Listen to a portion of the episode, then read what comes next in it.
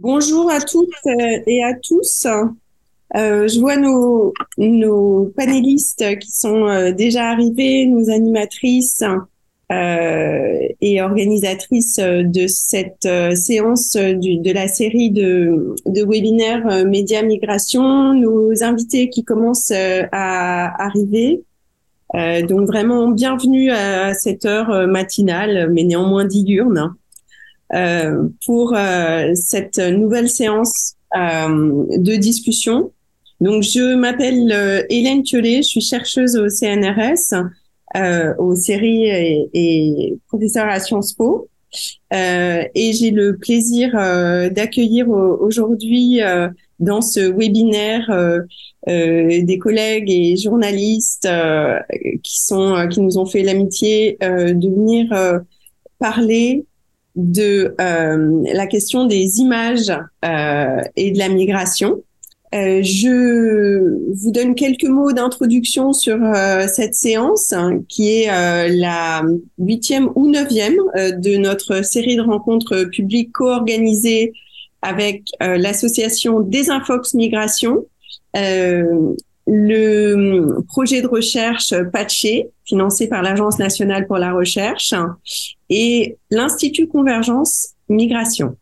Euh, l'idée de cette rencontre que nous avons euh, ourdie avec euh, Nora El Kadim, ici présente, professeure de sciences politiques à l'Université Paris 8 et à l'Institut universitaire de France et, chercheuse à l'Institut universitaire de France ainsi que fellow de l'ICM, c'était de réfléchir sur euh, les effets des images euh, dans l'espace public et dans nos représentations de la migration. Euh, on sait que les migrations polarisent fortement l'opinion. On le voit notamment aujourd'hui dans le contexte français avec euh, le débat parlementaire et ses remous et soubresauts dont ceux dont ceux d'hier. Mais on sait aussi que au-delà euh, des discussions parlementaires, il y a une, une, présence très forte des images qui euh, représente ou symbolise la migration dans nos imaginaires et euh, dans nos espaces euh, publics visibles, qu'ils soient euh, virtuels ou réels.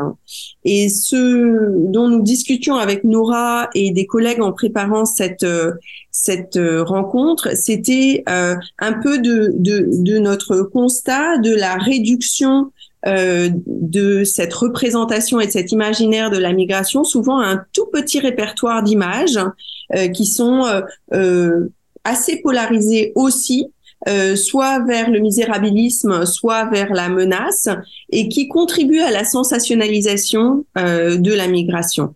Et euh, dans cette sensationnalisation, il y a des effets de polarisation politique, euh, de, de construction de stéréotypes culturels, genrés, euh, ratio.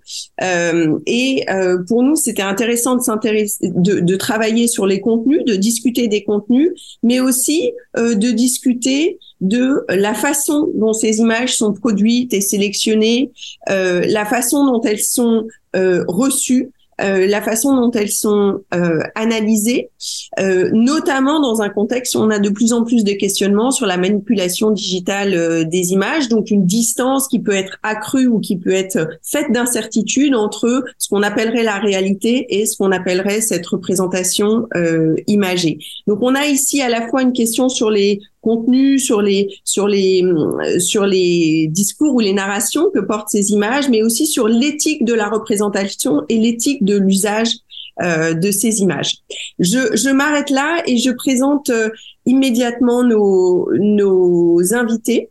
Donc nous allons écouter aujourd'hui trois personnes. Encore une fois, on les remercie très chaleureusement d'avoir accepté notre invitation matinale. Marianne Amar, qui est historienne et fellow de l'Institut Convergence Migration, dont les travaux portent sur euh, l'histoire sociale de la photographie en migration dans les années 20 et jusqu'aux années 1970, et sur les réfugiés entre les années 30 et les années 50. Elle a notamment co-dirigé avec Nancy Green l'ouvrage collectif Migration d'élite, qui a été publié aux presses universitaires François Rabelais en 2022. Et elle est par ailleurs responsable du département de la recherche du Musée national de l'histoire de l'immigration depuis son ouverture en 2007. Nous accueillons aussi avec grand plaisir Pascal Laborderie, docteur en études cinématographiques de l'Université Sorbonne Nouvelle Paris 3, qui est professeur des universités en sciences de l'information et de la communication à l'Université Reims Champagne-Ardenne. Pascal est spécialiste des questions qui croisent éducation et images hein, sous toutes leurs formes.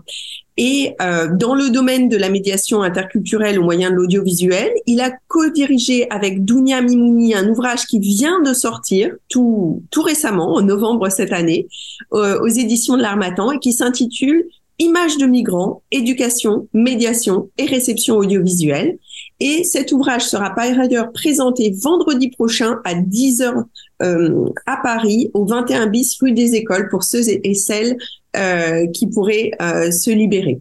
Enfin, euh, notre dernier invité est Mohamed Arif Hula, journaliste à France 24 pour le site Info Migrants depuis 2021 et il travaille aussi pour une association euh, de droits de l'homme depuis 2017. Voilà, on est très très heureux de vous accueillir. Je euh, représente très brièvement ma collègue Noël euh, professeur de sciences politiques à l'université Paris 8 et spécialiste des questions de politique et de migration, euh, qui est aussi chercheuse à l'IUF et fellow de l'ICM. Charlotte Rocoquillon, qui est chercheuse en géopolitique et euh, membre de l'association des Infox Migration et qui nous fait l'amitié de euh, s'occuper du live tweet pendant cette séance. Merci beaucoup, Charlotte. Je voulais aussi remercier Clélia Mathès, qui n'est pas à l'écran, mais qui est euh, notre collègue du série qui a organisé ce webinaire, et Tania Rachaud, juriste, qui est aussi membre de l'association des Infox Migration et qui a euh, ourdi euh, l'organisation de main de maître, l'organisation de cette rencontre. Merci beaucoup euh, à toutes et à tous. Et j'oublie bien sûr Mélodie Beaujeu, notre collègue politiste, elle aussi, qui a co-organisé avec Tania, euh, Nora et moi-même euh, cette organisation. Merci beaucoup Mélodie, chercheuse associée au Centre d'études européennes et fondatrice de Desinfox Migration, s'il vous plaît. voilà, merci, merci beaucoup à, à, toutes et merci à toutes et tous d'être ici aujourd'hui. Euh, et je donne immédiatement la parole à Marianne. Euh, bonjour à tous et à toutes. Merci beaucoup euh, de cette invitation euh, de bon matin. Donc, comme je suis historienne, je vais proposer une plongée dans le passé, mais en disant d'emblée qu'elle est une forme d'archéologie du présent. C'est-à-dire que, Hélène, tu as évoqué cette polarisation hein, des regards sur certaines figures, hein, sur certaines formes de, représentation des migrants. Ben, en fait, on va voir que certaines d'entre elles sont très anciennes et que elles naissent pas du 21e siècle. En tout cas, euh, elle soulève toute une série de questions de comment on lit les images, mais aussi quelle est la position du photographe, mais aussi quelle est la capacité de résistance des migrants à des positions de domination du photographe ou du, euh, voilà de, du film, enfin de celui qui filme sur sur lui. Alors Première remarque que tu as déjà évoquée, c'est que il y a bien un vocabulaire visuel des migrations, des figures qui sont créées par la migration, mais aussi des figures qui sont empruntées par les migrants ou les migrantes à d'autres codes visuels et qu'ils actualisent ou qu'ils euh, font faire un, petit pas de, côté. Bien sûr, en 10 minutes, hein, parce qu'on a 10 minutes. Je vais certainement pas toutes les recenser. Je voudrais donner euh, quelques exemples. Le premier exemple, c'est la figure de la file. Alors, la première fois que j'ai repéré une file de migrants, d'étrangers, d'étrangères qui attendent, c'est sur une gravure devant la préfecture de police de Paris en 1851. Donc, vous voyez, ça fait, euh, c'est des figures extrêmement anciennes. Et que dit, euh, voilà, la file, ça dit quelque chose. On attend, on attend de passer une frontière, on attend euh, des subsides, on attend euh, euh, des papiers, mais et on attend devant une grille, devant une porte, devant un guichet, et on attend en ordre. La file, c'est ça, c'est l'ordre de la société d'installation qui sait tenir les étrangers et qui accorde ou pas des droits, une entrée, des subsides. C'est ça que dit la figure de la de la file. L'exemple exactement inverse, c'est euh, la vague. Donc là, on a tous en tête ce vocabulaire qui est toujours lié aux migrations. C'est la vague, c'est le flux. Et il y a quelque chose, bon, on, connaît les, termes actuels hein, de la menace de submersion. C'est ça que dit la vague. Le photographe se tient frontalement face à la masse des migrants et euh, euh, il les photographie sans profondeur de champ pour renforcer cette image, cette sensation de d'une vague qui va déferler, euh, évidemment avec toujours quelque chose de menaçant, parfois involontairement. Je pense par exemple aux images de l'exil espagnol en 1939, un début 1939, pour mémoire, plus de 450 000 réfugiés passent la frontière entre l'Espagne et la France en moins de euh, deux semaines. Donc euh, voilà, c'est juste pour redonner des fois un petit peu euh, des chiffres et pour voir de quoi on parle aujourd'hui, par exemple.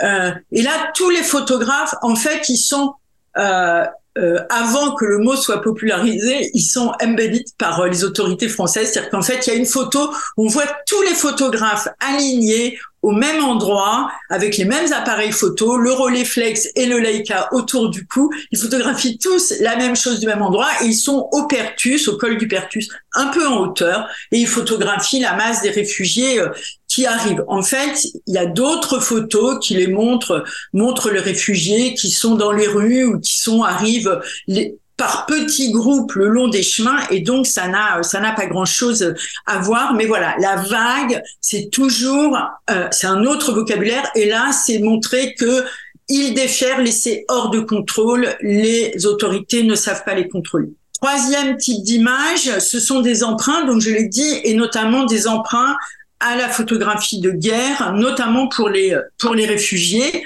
En fait, c'est un double emprunt puisque l'image des réfugiés emprunte à la photographie de guerre et la photographie de guerre emprunte à l'iconographie euh, religieuse avec une figure centrale qui est celle de la Pietà, de l'amateur de Lorosa, qui tient donc son enfant blessé, son enfant mort dans les bras.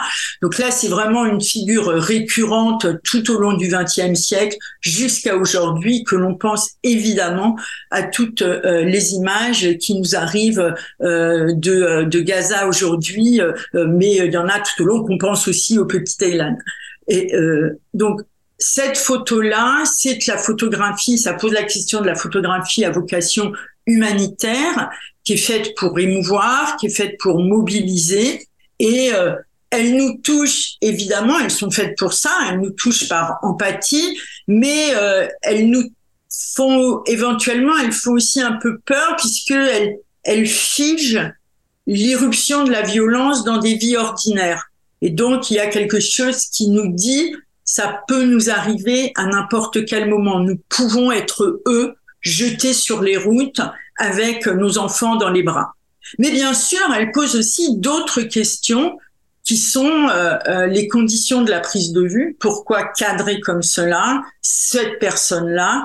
Et euh, j'y reviendrai un petit peu plus tard. le deuxième point que je voudrais soulever, c'est c'est d'interroger sur le sur le visible et l'invisible, parce qu'au fond, quand on voit une image, qu'est-ce qu'on voit vraiment? Est-ce que les représentations des migrants suffisent à les rendre socialement visibles?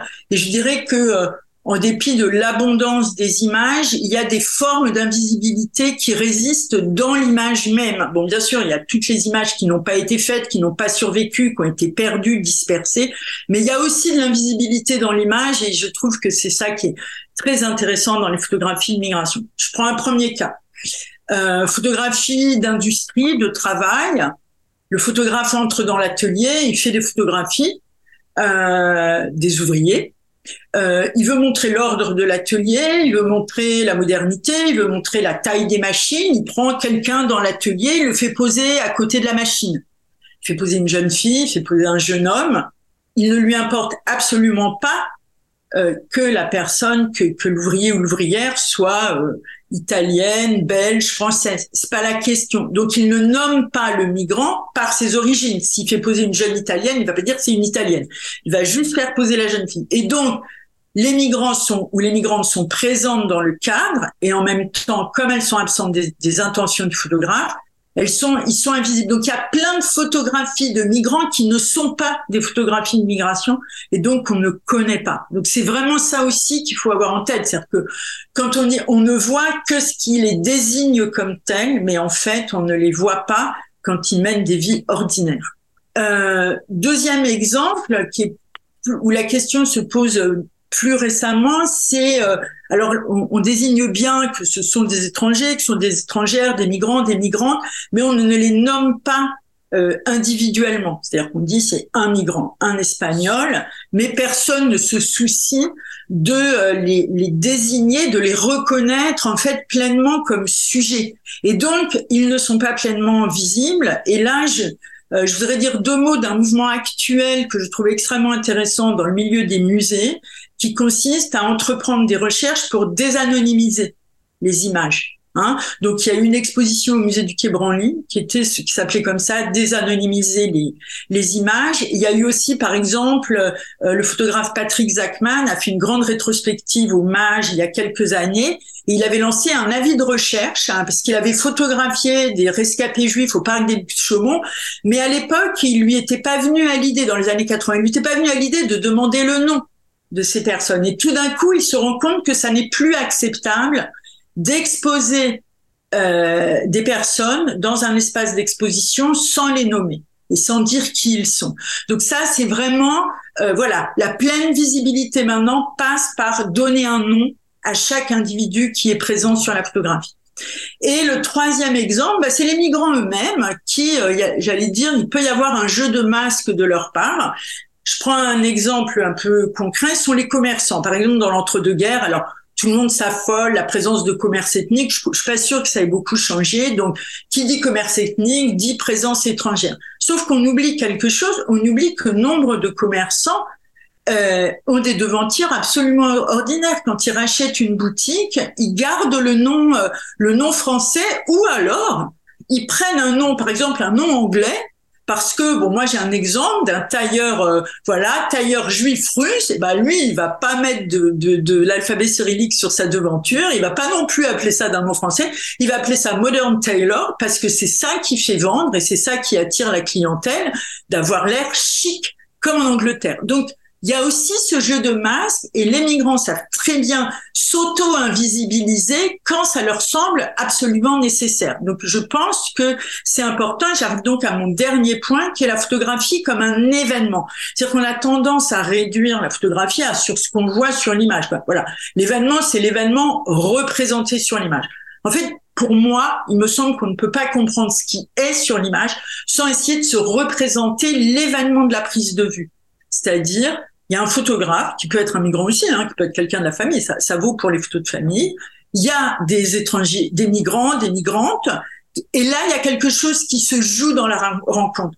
Il y a à la fois un cadrage qui exclut et il y a en même temps une présentation de soi des, euh, des migrants. Et c'est ça, le résultat de ce qu'est sur la photo. Alors, dans certains cas, c'est pas possible d'échapper au rapport de domination. Hein, je pense évidemment aux photographies d'identité qui sont extrêmement euh, codées. Mais des fois, eh ben oui, c'est possible et euh, il y a tout un jeu. Si j'ai encore euh, deux minutes, je voudrais juste très rapidement euh, évoquer un, cas que je trouve absolument passionnant. C'est euh, l'enquête du sociologue algérien Abdelmalek Sayad au bidonville de Nanterre. Donc, il fait une enquête auprès des anciens dans les années 90 à propos de leur vie dans le bidonville dans les années 50, 60, début des années 70. Et que disent les habitants aux, aux sociologues c'est que du temps du bidonville, euh, ils avaient honte. Ils avaient honte et que donc ils avaient envie de se cacher, de se dissimuler, de se faire avaler par la terre. Mais que dans le même temps, ils étaient bien conscients que les autorités voulaient les cacher, les dissimuler et les reléguer aux portes de la ville. Et donc, il aurait fallu euh, se montrer malgré tout pour résister à cette invisibilisation par les autorités, mais ils n'en avaient pas la force. Donc ils avaient plus la force d'aller dans la ville, de se montrer. Et donc pour rompre, certains lumières ont rêvé que des touristes étrangers viennent visiter le bidonville euh, et les photographier pour, disent-ils, piquer au vif les autorités. Et là, il rajoute Sayad, quand même devait-on craindre de devenir une manière d'objet exotique et de passer pour une curiosité visitable. Et donc, on voit vraiment là toute la complexité du rapport à l'image, c'est-à-dire que il peut y avoir des circonstances où on a honte, on n'a surtout pas envie d'être vu, mais en même temps, sait qu'être vu, c'est exister dans l'espace public et donc il faut se montrer, mais en même temps, on sait bien que le regard du photographe porte toute cette ambiguïté.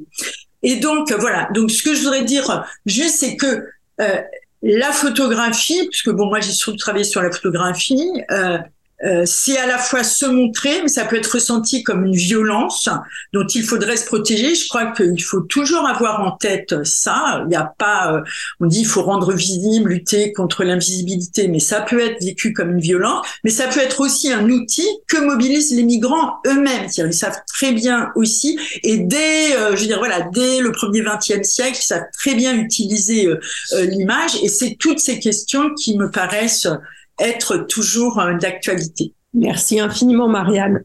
Merci infiniment, Pascal. Euh, je vous laisse euh, poursuivre. Oui, bonjour à toutes et à tous. Et tout d'abord, permettez-moi de remercier Tania Rachaud, Sciences Po ainsi que l'ensemble de l'équipe de Design Fox de m'avoir invité à l'occasion de la publication d'un ouvrage que j'ai co-dirigé. Il s'intitule Images de migrants éducation, médiation et réception audiovisuelle, qui vient d'être publié chez l'Armatan dans la collection Communication et civilisation. Euh, je n'ai pas l'habitude de faire la promotion de mes ouvrages individuels, question de morale personnelle, je pense, mais en revanche, je suis très fier de cet ouvrage, car il s'agit d'un ouvrage collectif qui est le fruit d'un travail de longue haleine qui a engagé une soixantaine de chercheurs venus des quatre coins du bassin méditerranéen dans le cadre de deux colloques internationaux organisés par les universités de Reims, Champagne-Ardenne et d'Oran 2. Je vous propose une intervention en trois temps hein, qui durera euh, 10 minutes. Tout d'abord, la raison pour laquelle nous avons choisi euh, ce titre euh, Image de migrants. Quelle est la démarche de recherche collective qui a réuni euh, tous ces contributeurs? Et enfin, un focus sur trois chapitres parmi les 15 qui constituent cet ouvrage et qui peuvent, à mon sens, intéresser le plus les journalistes en herbe, ainsi que les hommes et les femmes politiques qui étudient à Sciences Po. Alors pourquoi avoir choisi le terme de migrant? Le mot demeure opaque, complexe dans ses contours et ses usages. Il est lui-même substituable à d'autres termes qui connotent le degré euh, d'hostilité ou d'hospitalité des énonciateurs. Pourquoi pas euh, apatrides, étrangers, migrés, déplacés, exilés, réfugiés ou encore demandeurs d'asile. Peut-être même que celui d'autre serait humainement le plus approprié dans le sens où il désigne aussi bien la personne qui accueille que celle qui est accueillie. Nous avons néanmoins choisi le terme de migrant après en avoir débattu avec l'ensemble des contributeurs. L'argument qui a prévalu a été celui du primat des pratiques des différents acteurs médiatiques qui traitent du phénomène. Si dans le bassin méditerranéen et en Europe, les phénomènes migratoires sont depuis plusieurs décennies au cœur des débats politico-médiatiques, Ceux-ci se sont en effet cristallisés depuis 2010 autour de l'expression crise de migrants. Cette dernière décennie a été marquée par une augmentation de l'immigration en Europe de personnes venues d'Afrique, du Moyen-Orient, d'Asie, plus particulièrement durant l'année 2015 par l'entrée euh, dans l'espace Schengen d'environ un million de réfugiés syriens. Cependant, au cours de l'année 2022, au moment même où les auteurs et autrices de cet ouvrage écrivaient des, euh, leurs dernières lignes, L'invasion de l'Ukraine par la Russie a changé la manière dont les phénomènes migratoires sont discutés dans les espaces publics. En tout cas, a changé temporairement, de même que les migrants ukrainiens sont considérés comme des déplacés ou des réfugiés, la crise des migrants est devenue une crise de l'accueil. On l'avait déjà vu depuis 2018, mais ça a été beaucoup plus marqué euh, à partir de cette seconde invasion. Euh, j'en prends pour, pour preuve la plateforme officielle qui s'intitule Je m'engage pour l'Ukraine, lancée en mars 2022 par le gouvernement français, où il s'agit euh, de se demander, je cite, comment héberger chez soi des Ukrainiens réfugiés et accueillis en France? On constate que ce retour en force de l'appel à l'hospitalité dans les, premiers mois de l'invasion de l'Ukraine a été récemment battu en brèche par l'instrumentalisation politico-médiatique de nombreux faits divers dans le contexte du vote de la loi immigration, intégration, asile. Revenons-en au deuxième point, savoir la démarche de l'ouvrage afin de ne pas se laisser enfermer dans le discours qui s'est construit lors de la décennie 2010, d'ailleurs dans les discours autour de la crise migratoire. Cet ouvrage élargit sa thématique à toutes les migrations observables en Europe et autour de la Méditerranée, même si le thème des réfugiés demeure central.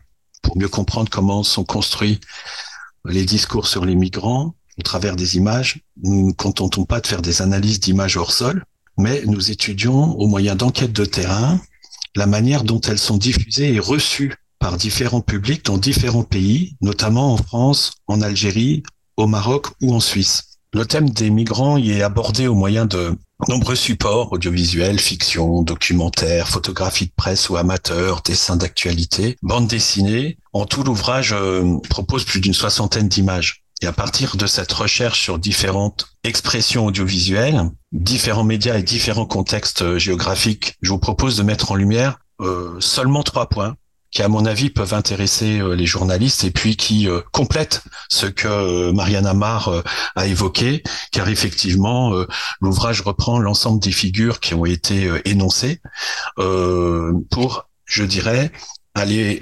autrement sur la manière dont ces figures sont ensuite reçues par certains publics.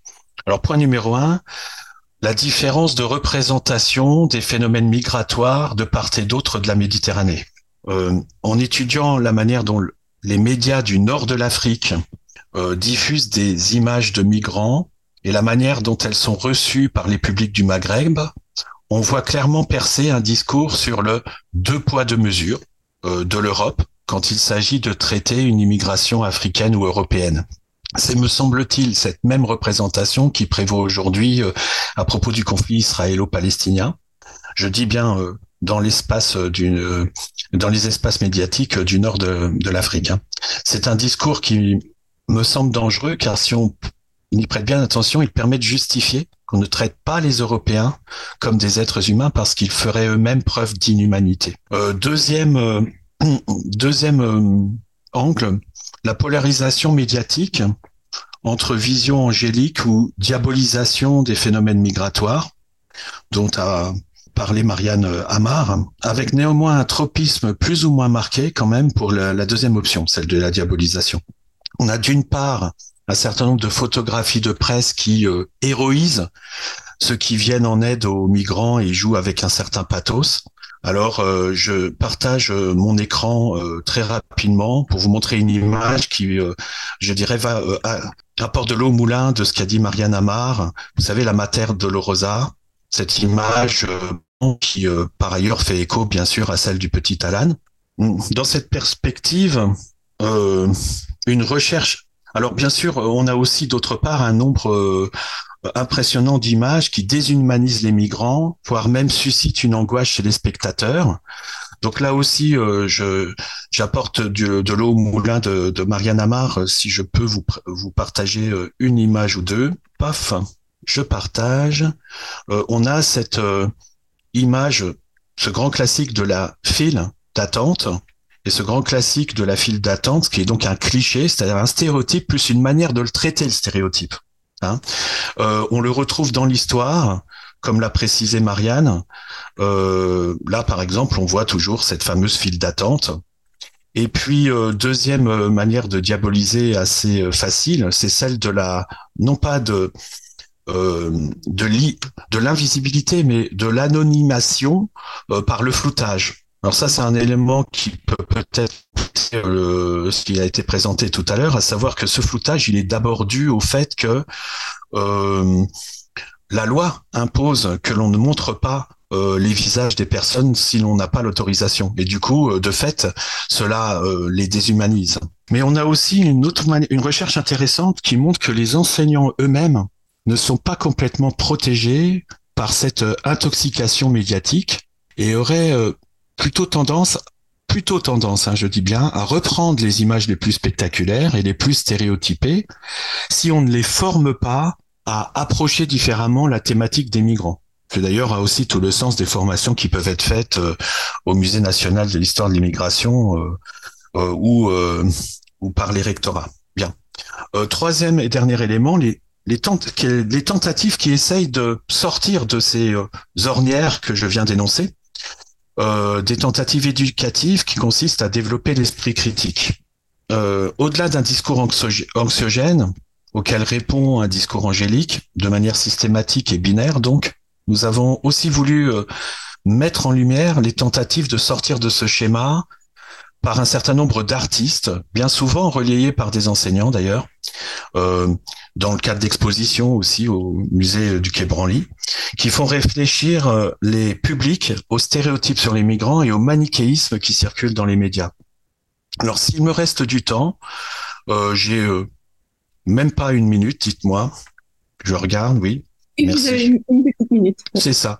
Euh, je souhaiterais mettre en exergue seulement trois démarches. Tout d'abord, trois chercheurs suisses qui travaillent avec des enseignants et des publics scolaires en utilisant des images de migrants qui tranchent avec les habituels clichés. Euh, par exemple, en montrant tout simplement, euh, et euh, ce n'est pas peu dire, des migrants qui réussissent. Je ne sais pas si je fais le partage ici. Alors, deux- deuxième image, euh, si vous voulez bien, et deuxième démarche, ben, c'est celle qui donne une profondeur historique. Alors ici, en l'occurrence, euh, c'est un mauvais exemple euh, si Marianne Amar regarde cette image, parce qu'effectivement, vous avez des enseignants qui essaient de donner une profondeur historique à- au mouvement de migration, mais qui en fait peuvent montrer que au final, on les traite toujours de la même manière, avec par exemple ces fameux défilés. Et puis, si on a une tentative de mise à distance, on peut avoir au contraire une tentative euh, d'empathie beaucoup plus importante. C'est-à-dire qu'on a un ensemble de chercheurs qui sont ethnographes et qui, eux, vont utiliser par exemple le croquis, le dessin en situation pour individualiser euh, les migrants et puis d'une certaine manière euh, montrer la complexité et la singularité de leur parcours. Eh bien écoutez, je merci de votre écoute. J'en ai fini. Merci beaucoup. Euh, on n'a pas vu les deux dernières images que vous vouliez Ah, montrer. Vous pouvez peut-être les montrer. Oui. euh, Oui, oui, oui, oui. Alors attendez, je, oui, oui, oui. partage et activer. Il faut juste que vous. Ah, il faut juste que je, je les montre, c'est ça? Voilà. Voilà. Alors, donc, je vous en montre deux. Il y a par exemple ce portrait qui est dessiné par une euh, autrice ethnographe et qui Mhm. utilise ce, ce, ce dessin pour pouvoir entrer en communication avec les migrants et puis du coup euh, leur redonner chair, leur donner individualisation, singularité et complexité. Et puis on le retrouve aussi chez des certains artistes. J'ai fini hein, là par exemple j'ai Olivier Kugler euh, qui euh, a aussi cette démarche euh, euh, qui consiste justement à individualiser, à rendre complexe le parcours euh, migratoire. Merci. Merci. On, on mettra euh, peut-être un lien vers ces images dans- sur la page. M- Mohamed euh, Arif, je vous, je vous laisse la, la parole. Alors à vous. Bonjour à tous et toutes.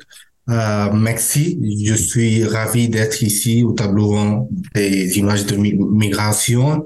Merci à des InfoX et série de Sciences Po. Je suis ancien étudiant de Sciences Po aussi. Ça me fait plaisir de, de participer. Euh, moi, je, je suis moi-même un migrant et je couvre la migration depuis trois ans. Pour moi, c'est assez inté- intéressant, la question de, des images et la migration. Je vais aborder le sujet dans une manière assez classique. Comment, en tant que journaliste et les médias, on récupère des images, des articles, des vidéos de la cause migratoire euh, régulièrement dans la, la travail quotidien. Par exemple, chaque fois, euh, chaque semaine, au début de lundi, on voit toujours des images de Reuters et AFP, par exemple, euh, dans le frontière où il y a, y a un sauvetage. Sinon, il y a des foules euh, euh, entre euh, devant les centres de, de demande d'asile, etc., etc. Mais quand un migrant il est, il est récupéré par un navire de sauvetage ou dans un frontier par une association ou l'autorité locale, ces jeunes ou ces jeunes filles ou garçons, il y a, y a des, il y a des jeunes qui avaient leurs rêves dans leur pays. Par exemple, un Pakistanais, Indien ou Sri Lankais ou un jeune Afghan qui avait passé sa vie devant leur télé pour euh, regarder les matchs de cricket. Euh, mais un jour, quand il est passé en Europe, dans les frontières, ils étaient bloqués dans les navires humanitaires ou dans un centre de, de, de l'asile en Italie, dans une île en, en Espagne. Ces images, ça, ça nous, nous manque aujourd'hui. On voit pas. On voit pas leurs rêves, ambitions, euh, la, la problématique de la problématique de d'intégration aussi ça mais on parle jamais souvent on fait un témoignage d'un migrant d'un navire hum, humanitaire dans une frontière au centre de détention ou quand il, il a obtenu son statut de réfugié ou protection subsidiaire, comment il était là, comment il a eu un travail. Mais on pose pas souvent la question est-ce qu'il a bien réussi dans sa vie? Qu'est-ce qu'il avait comme rêve? J'avais interviewé un monsieur syrien en 2018. Euh, il est venu en, Europe après la crise de, la Syrie, qu'il avait une dizaine d'entreprises. Il avait au moins 1000 euh, salariés. Dans sa vie, il a voyagé partout, à Oman, Kuwait, Qatar, aux Émirats arabes unis, en Arabie saoudite, ou dans le pays de Golfe mais ils étaient devant moi. J'étais, euh, j'étais jury d'un cours de français pour une association. Il, et ils avaient pleuré. Il m'a dit que toute ma vie, j'ai recruté des jeunes dans une, université ou école d'ingénieur. Mais aujourd'hui, je fais un interview pour un cours de français. Ces images, ça, ça nous manque. On voit jamais il y a une élection. Euh, nous, nous, vivons dans une situation très problématique en Europe et en France aujourd'hui. Dès il y a un, un dès, dès, dès il y a un problème de l'ordre public ou, il y a un souci qui est lié avec la cause migratoire, tout le monde pose la question de, de management. Comment on, on organise la migration? Mais on pose pas la question comment les migrants ils avaient accueilli, est-ce qu'ils sont bien réussis dans leur vie? Des fois, un meilleur élève de l'école d'ingénieur au Pakistan ou en Afghanistan, là, des, il travaille pour, dans un supermarché en France, à Carrefour ou chez Lidl, etc.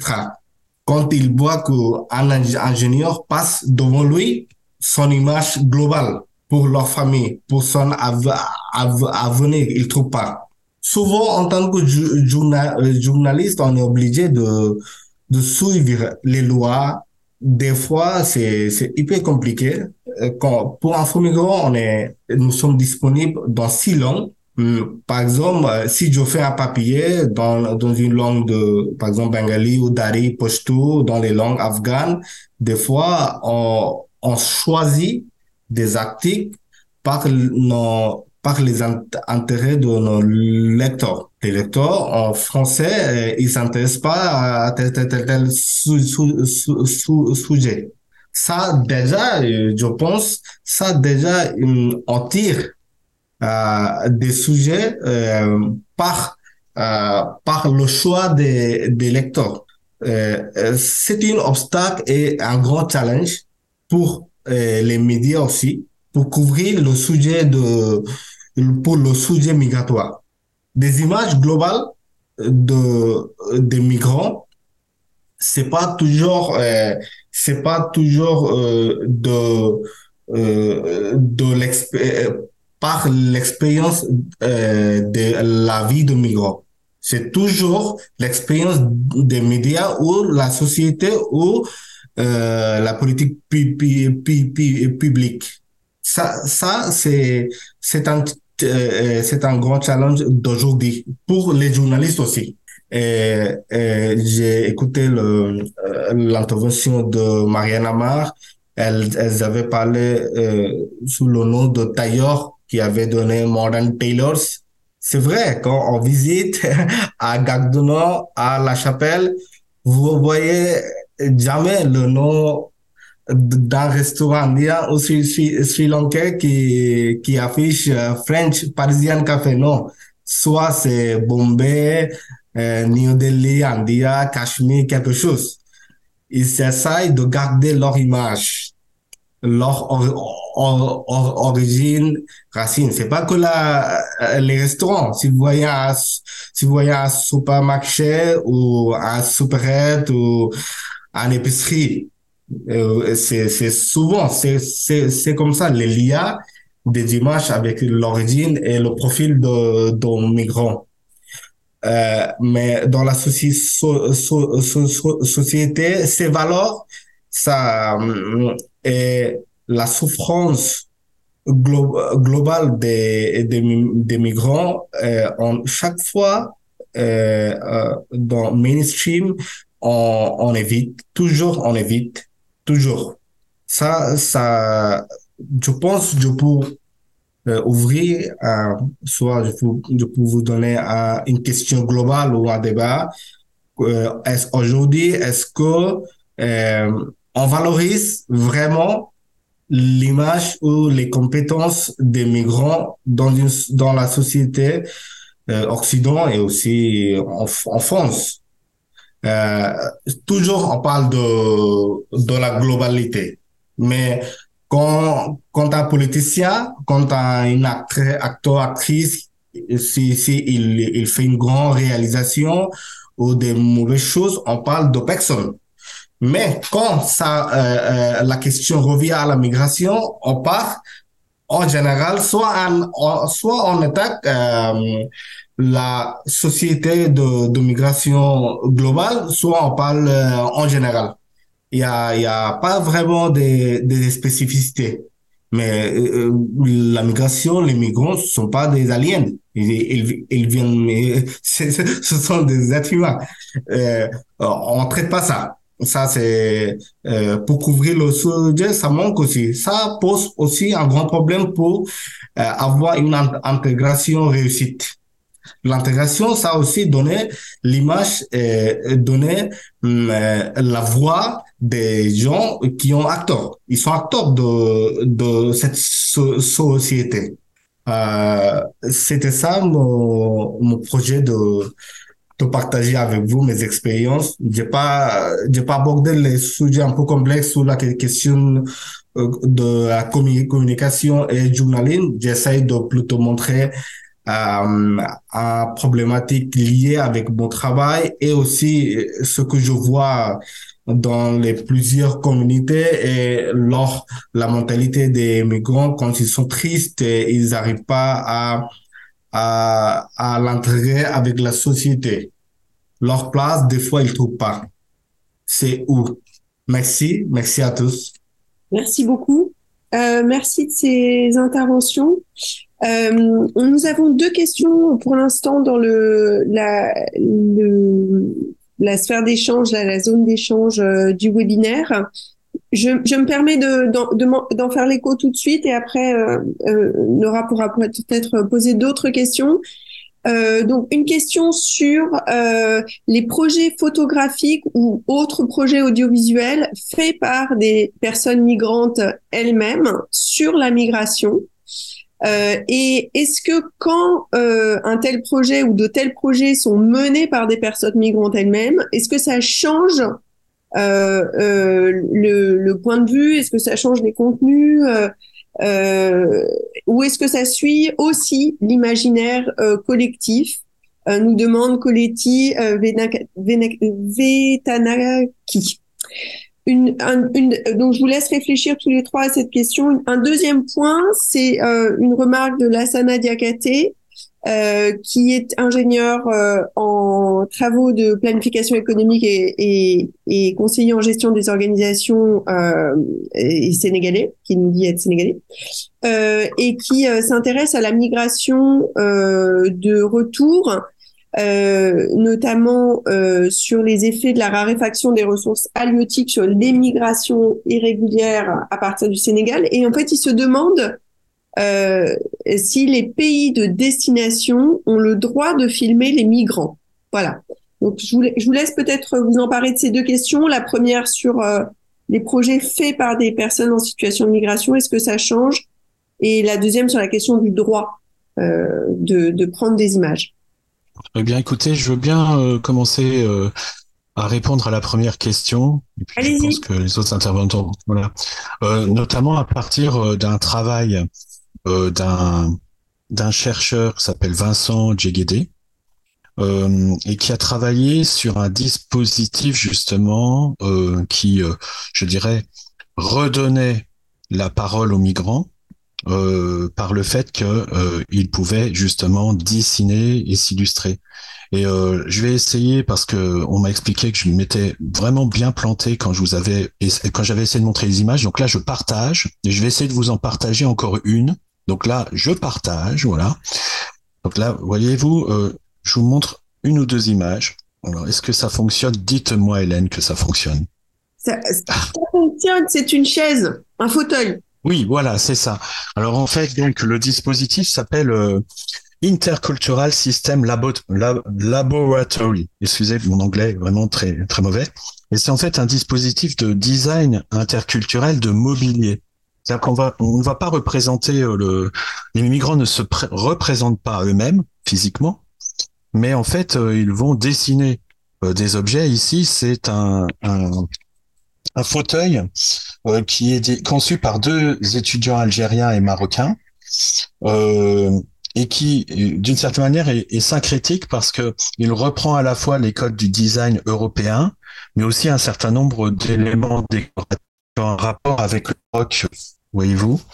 Euh, autre euh, image qui euh, est, je dirais, du même type, une chaise qui a été intitulée Afrotin à savoir qu'elle est conçue par deux étudiants algériens et marocains. Et comme vous le voyez, justement, la, l'architecture de la chaise reprend certains codes de l'architecture des chaises marocaines. Donc voilà comment, je dirais, un exemple précis de la manière dont les images peuvent être réutilisées par les migrants. Mais en revanche, dans la question, il y avait, à mon avis, un impensé, si je peux me permettre, c'est qu'il y a toujours des dispositifs euh, de médiation. Et donc, ce sont les migrants, mais au travers d'un dispositif de médiation. Et ce dispositif de médiation, il est souvent animé par des associations, etc. Donc, on n'est pas non plus dans quelque chose de, de brut et de donné, mais c'est aussi quelque chose qui est accompagné. Merci. euh, Marianne ou Arif, comme vous voulez.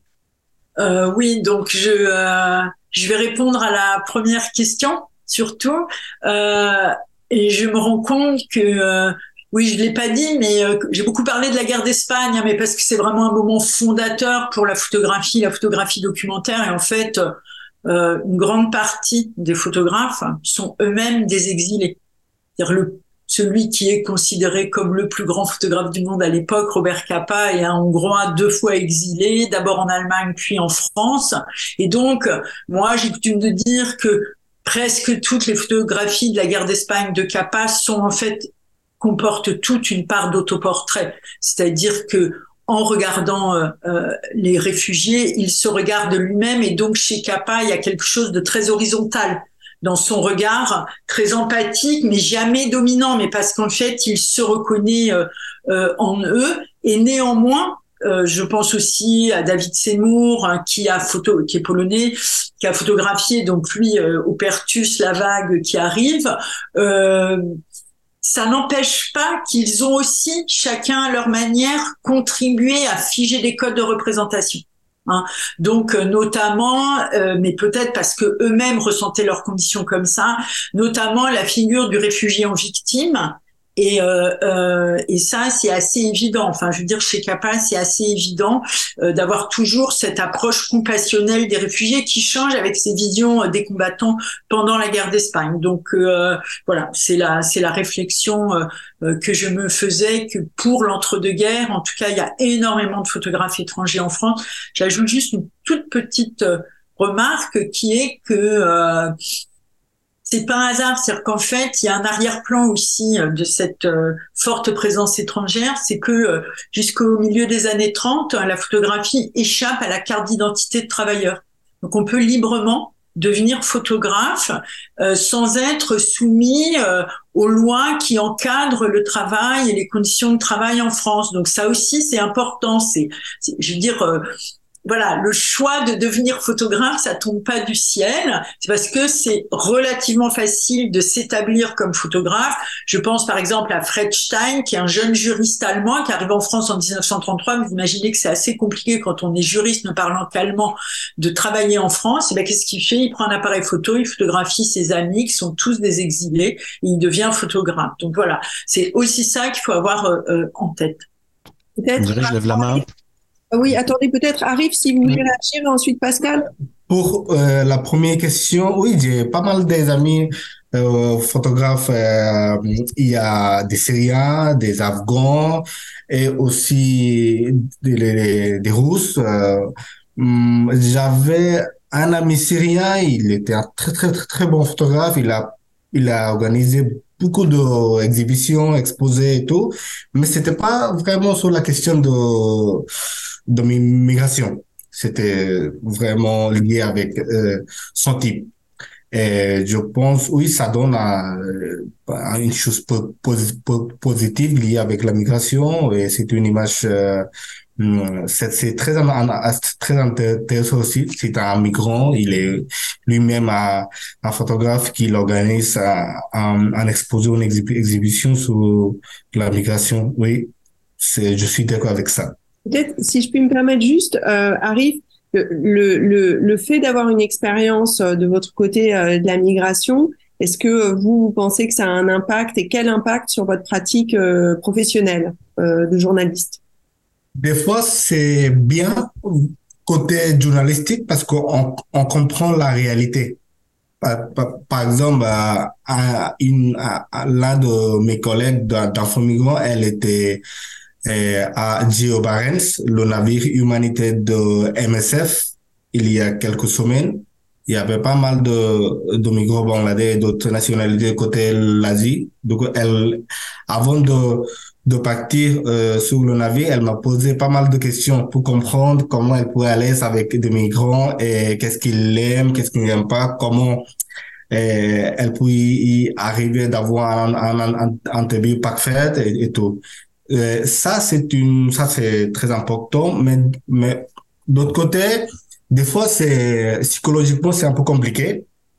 Quand on voit souvent, souvent, euh, euh, on couvre la migration, c'est toujours, souvent, ce sont des mauvaises choses euh, un sauvetage, il y a mort, il y accident à Calais ou euh, euh, le frontière Maroc, espagnol, Melilla, toujours il y a des, des choses. Des fois, on essaye de de, diversifier le, le sujet. Pour moi, euh, j'ai pas mal de, collègues qui, qui, ont, qui, qui sont euh, au même migrants, des Syriens, des Afghans et tout. Euh, des fois, depuis longtemps, on vit, euh, on habite en Europe, en France. On est déjà habitué avec la vie quotidienne d'ici.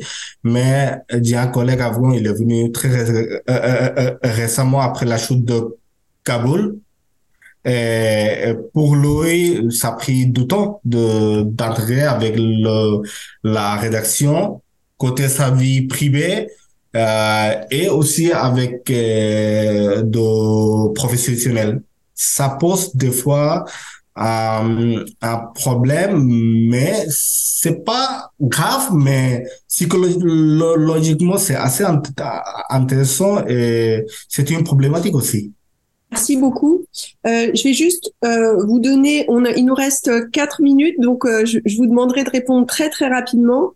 Il y a une dernière question et une, une question peut-être de Noura. Donc une question dans le chat qui, qui demande si les réseaux sociaux ont changé un peu le, la donne et le, le deal. Et Nora, je te laisse poser ta question. Oui, merci beaucoup pour euh, vos présentations et vos réponses. Je voulais demander peut-être pour euh, conclure euh, si vous deviez donner quelques conseils aux rédactions sur la façon de choisir les images et d'utiliser les images qui vont venir illustrer différents articles. Qu'est-ce que vous leur diriez? Enfin voilà, quelles sont des, des, choses importantes à garder en tête au moment de choisir ces images et de les légender voilà, donc vous avez une minute pile poil pour répondre à ces questions. Euh, Pascal, je vous redonne la parole. Une minute pour répondre aux deux questions. Oui, je vous remercie. Ben, écoutez, euh, oui, lire des articles de fond qui permettent de prendre de la distance par rapport à ce que l'on publie, ça c'est important. Et j'ai pris euh, 8 secondes. En revanche, je voulais revenir sur la question précédente pour vous dire deux choses très rapidement, en même pas 20 secondes. La première, c'est qu'il y a des images qui sont les images d'apatrides, pour les images de migrants eux-mêmes. Les premières, ce sont les images qu'ils font lorsqu'ils quittent le pays. Ils se prennent en photo. Et ils gardent ces images-là de la mémoire de leur pays. Ça, c'est important. Et donc là, on n'est pas dans la médiation culturelle. Bon. Et puis le deuxième point, c'est des images qui servent à ce qu'aujourd'hui on appelle, c'est un phénomène de mode, la résilience. Malheureusement, on a des enfants qui sont traumatisés par les guerres et qui viennent en Europe. Et à ce moment-là, vous avez des dispositifs qui les accueillent et qui utilisent l'image, les dessins que les enfants font eux-mêmes pour essayer de rediscuter avec eux. Voilà.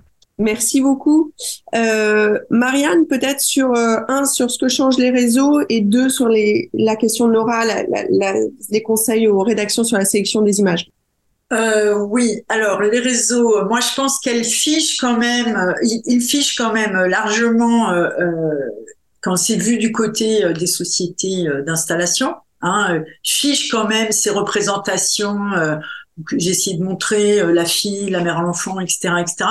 Mais en revanche, je crois que ce qui est vraiment la nouveauté maintenant, c'est que euh, les migrants, les migrantes euh, se photographient beaucoup plus eux-mêmes et tout au long du parcours, c'est-à-dire dans le pays de départ, tout au long du parcours, à l'arrivée, et que ça, c'était quand même moins fréquent. C'est-à-dire qu'il y a des photographies hein, de départ. Par exemple, euh, souvent, euh, avant de partir, on allait chez le photographe et on posait chez le photographe très fier, euh, parce qu'en fait, on partait souvent hein, des jeunes gens, souvent ou des jeunes filles jeunes, ils, ils partaient pour eux, c'était c'était une épopée. Enfin voilà, euh, et donc, il se faisait photographier avant le départ. Donc, je pense que maintenant, ce qui change vraiment, c'est la capacité, grâce aux outils euh, contemporains et aux réseaux sociaux, euh, des migrants à diffuser eux-mêmes leur image dans l'espace public. Parce que en fait, avant, avec les photographies de famille qui circulaient, ça existait aussi. Hein. Moi, je pense aux phrases de José Vieira. Euh, nous envoyons euh, euh, au Portugal des photos endimanchées. En fait, on le voit posé dans le bidonville de Champigny, mais cadré de telle manière que personne ne peut imaginer au Portugal qui pose dans un dans un bidonville. Donc, je crois que c'est ça qui change. Est-ce que ça suffira à changer les représentations? Je ne sais pas. Est-ce que c'est le conseil qu'il faut donner aux rédactions d'aller chercher chercher des images aussi où ça se donne pas d'emblée que c'est un migrant. Parce que le problème des rédactions c'est qu'elles elles ont tendance à se dire ah oui pas de doute c'est un migrant. Parce que fil parce que vague parce que parce que commerce ethnique et peut-être euh, essayer de dire mais il y a aussi des vies tout à fait ordinaires. Et, c'est aussi ça euh, dans des formes de oui de vie ordinaire dans les pays euh, c'est aussi ça qu'il faut photographier. Merci infiniment Marianne euh, Arif? Oui, si je parle de la présence de réseaux sociaux, par exemple, euh, si je compare TikTok, Instagram et YouTube, il y a des YouTubeurs, des TikTokers, TikTokers et des, des influenceurs. Oui, vraiment, c'est une très bonne question. J'ai adoré. Ça change. Ça change. Il y a des influenceurs migrants. Euh, pendant la route migratoire, ils, ont, ils sont filmés et ils partagent leur expérience déjà, je pense, ça donne, ça donne la réalité de, leur vie. Ça change, ça change vraiment parce que on a, il y avait un TikTokeuse tunisienne qu'elle avait passé la mer par euh, euh, le bateau et c'était cette cette euh, actualité était virale partout sur les réseaux sociaux. Euh, mais contrepartie, il y a aussi des, des influenceurs, des influenceuses qui font des, des propagandes, des fausses informations contre la migration aussi. Euh, donc il y a deux, choses. Il y a côté migrant, il y a côté aussi anti euh, le discours anti-migratoire qui, qui, qui cultive et qui, qui développe dans, dans les réseaux sociaux. Euh, c'est complexe, mais ça change aussi la présence de, de migration sur les réseaux sociaux. Merci infiniment. Euh, merci à toutes et tous. Merci à nos invités, euh, Marianne Amar, Pascal Laborderie, Arif Oula. Merci à nos organisatrices Mélodie Beaujeu, Tania Rachaud, Charlotte Recoquillon, Clélia Mathès, Noraël Kadim. Et merci à nos auditrices et auditeurs. On est très, très heureux d'avoir partagé ce moment avec vous. On est on est vraiment ravis euh, de cette euh, de cette rencontre. On espère vous retrouver pour la prochaine et à très bientôt. Merci à toutes et tous.